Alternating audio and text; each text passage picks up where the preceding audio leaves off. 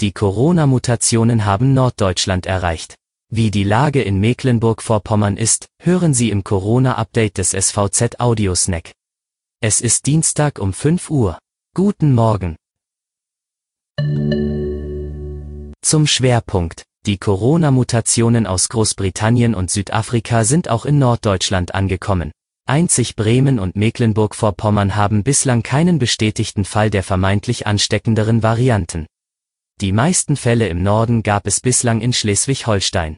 Gestern hat das Landesgesundheitsamt 107 neue Corona-Infektionen gemeldet. Die 7-Tage-Inzidenz für ganz Mecklenburg-Vorpommern liegt nun bei 102,4. Aktuell gibt es 3356 Corona-Infizierte im Land. 368 Personen müssen im Krankenhaus behandelt werden, 77 davon auf Intensivstationen. Nach unangemeldeter Versammlung. Mehr als 150 Teilnehmer einer als Spaziergang deklarierten Protestaktion in Parchim müssen nun mit einem Bußgeld rechnen. Die Polizei nahm am frühen Sonntagabend insgesamt 154 Ordnungswidrigkeitenanzeigen wegen Verstoß gegen die Corona-Landesverordnung auf. Den Betroffenen wird die Teilnahme an einer nicht zulässigen Ansammlung vorgeworfen. Gegen zwei Teilnehmer, die über soziale Medien zu dem Treffen aufgerufen haben sollen, soll zudem wegen Verstoßes gegen das Versammlungsgesetz ermittelt werden.